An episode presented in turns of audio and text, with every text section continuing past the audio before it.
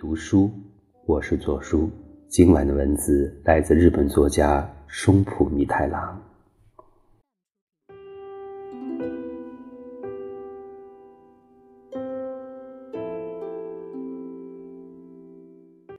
莎士比亚书店是谈到巴黎的书店时不得不提的一家。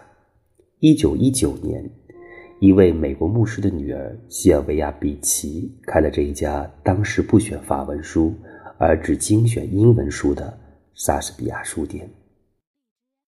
他曾在女性朋友阿德里安娜·莫尼耶经营的书店参加了书店举办的安德烈·纪德、卢勒·罗曼、保尔·瓦雷里等人的朗读会，还有埃里克·萨蒂、弗朗西斯·普朗克的音乐会。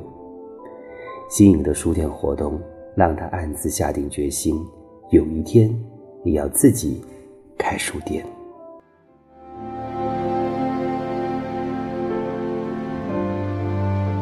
书店最初开在杜普伊特伦街，以出租书籍为主。他除了巴黎的书店之外，还要到纽约采购书籍，甚至到伦敦的罗哈德门罗的斯科书店、厄尔基欧马修斯的书店。把一支乔伊斯、庞德等人的诗集都买回去。店里还装饰着从马修斯书店买来的威廉·布莱克的画，并挂着惠特曼、艾伦坡、瓦尔德的照片。之后，比奇四处奔波，想出版当时别列入审查对象乔伊斯的作品《尤利西斯》。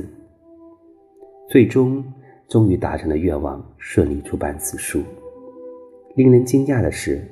当时开店仅仅三年之后，书店已经成为乔伊斯和许多美国人，甚至是法国作家和诗人陆续来访的书店，也成为二十世纪二十年代美国文学在欧洲的主要据点。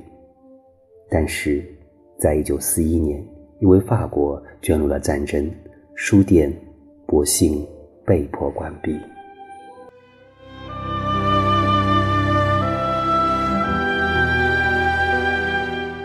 现在的莎士比亚书店继承了比奇的精神，由美国人乔治·惠特曼在一九五一年于塞纳河左岸圣母院附近重新开张。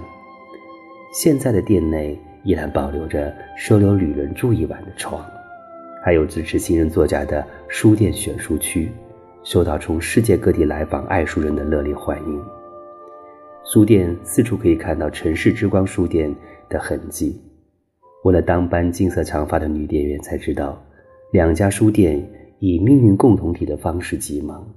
巴黎和旧金山的书店竟然串联在一起，是我最开心的事情了。